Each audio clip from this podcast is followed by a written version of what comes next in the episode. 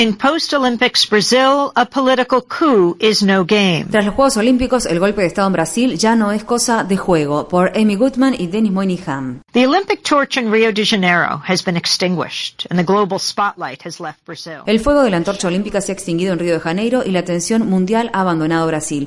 A la sombra de los Juegos se desarrollaba un suceso singular que los medios de comunicación estadounidenses ignoraron casi por completo, un golpe de Estado contra la presidenta democráticamente electa de Brasil, Dilma Rousseff.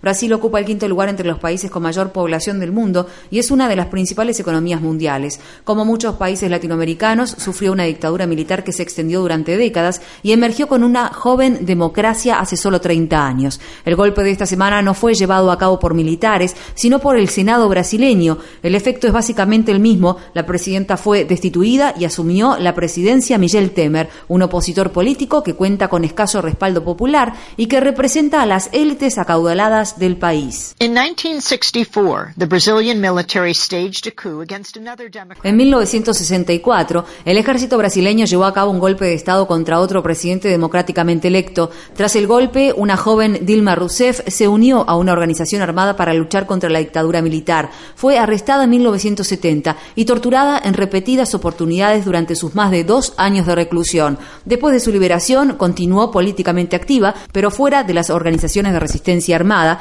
Finalmente, la dictadura cesó en 1985 con el retorno de un gobierno electo. Years later, in 2014, US Vice President Joe Biden, on a visit Años después, en 2014, el vicepresidente de Estados Unidos, Joe Biden, durante una visita a Brasil en ocasión de la Copa Mundial de Fútbol, entregó personalmente 43 documentos del gobierno de Estados Unidos que detallan el profundo conocimiento que tenían las autoridades estadounidenses de las numerosas torturas y ejecuciones contra la población brasileña llevada a cabo por aquella dictadura. Sin embargo, el gobierno de Estados Unidos continuó apoyando la dictadura de Brasil, al igual que lo hizo con la de Argentina y las de otros países latinoamericanos. In 2003, the people of Brazil elected as president Luiz Inácio Lula da Silva. En 2003, el pueblo de Brasil eligió como presidente a Luis Ignacio Lula da Silva, miembro de un partido de izquierda, el Partido de los Trabajadores. Lula ocupó el cargo durante dos mandatos y fue sucedido por su favorita, la primera mujer que ha ocupado la presidencia de Brasil, Dilma Rousseff.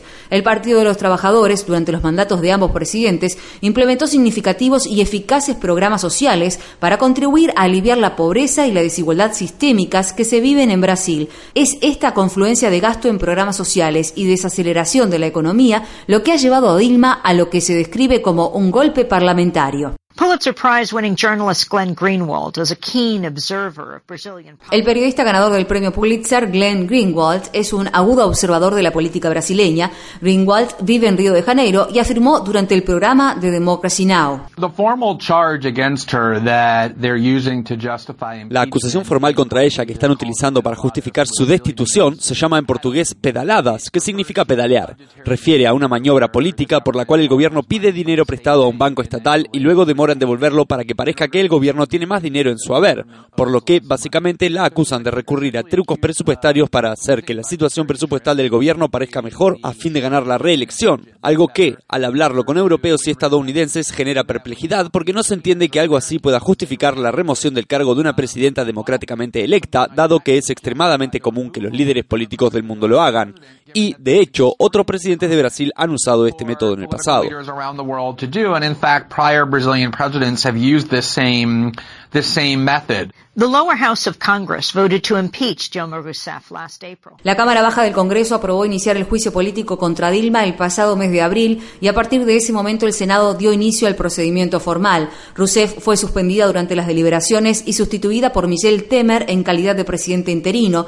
Glenn Greenwald resaltó. During the Olympics, um, Mr. Temer um, broke protocol by demanding that his name not be announced. Durante los Juegos Olímpicos, el señor Temer rompió con el protocolo al exigir que su nombre no se pronunciara durante la ceremonia de apertura, dado que temía ser abucheado por la multitud. Es impopular y odiado a ese punto. De todos modos, cuando la gente lo vio en las pantallas, aún sin haber sido anunciado, lo abuchearon con bastante saña. They saw him even without his being announced. They did boo him quite viciously. On Wednesday, August 31st, the Brazilian Senate El miércoles 31 de agosto, el Senado de Brasil aprobó formalmente, por 61 votos a favor y 20 en contra, destituir a Dilma Rousseff. Sorprendentemente, la mayoría de los senadores que votaron a favor de su destitución están siendo investigados por corrupción. Como lo confirma una conversación grabada en secreto, probablemente la la razón por la que el Senado quería destituir a Dilma era terminar con las investigaciones por corrupción que se desarrollan contra actuales senadores e integrantes del Congreso. Dilma Rousseff salió con decisión y rodeada por sus seguidores denunció el proceso. Golpe de Estado que enfrento en la vida. El primero, el golpe militar apoyado en la truculencia de las armas, de la represión y de la tortura. Me encontró cuando era una joven militante. El segundo, el golpe parlamentario, concluido hoy por medio de una farsa jurídica, me saca del cargo para el cual fui elegida por el pueblo. Brasil es un país extraordinario con una población de más de 200 millones de habitantes, una cultura vibrante y una gigantesca economía. Con la mayor parte de la amenazada selva amazónica dentro de sus fronteras, cumple un papel de vital importancia a la hora de luchar contra el cambio climático provocado por la actividad humana con todos los desafíos que enfrenta, el pueblo brasileño merece el inmediato repudio de este golpe por parte de todos los gobiernos y más aún por parte del presidente Barack Obama y de los candidatos presidenciales que aspiran a sucederlo.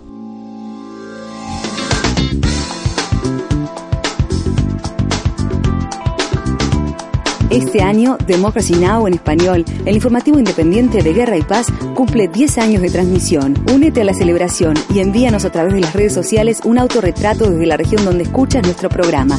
O si eres una estación que transmite nuestra programación, envíanos una foto de tu radio. Promocionaremos las imágenes a través de nuestro programa de televisión y de las redes sociales. Visita nuestra página web democracynow.org es y entérate.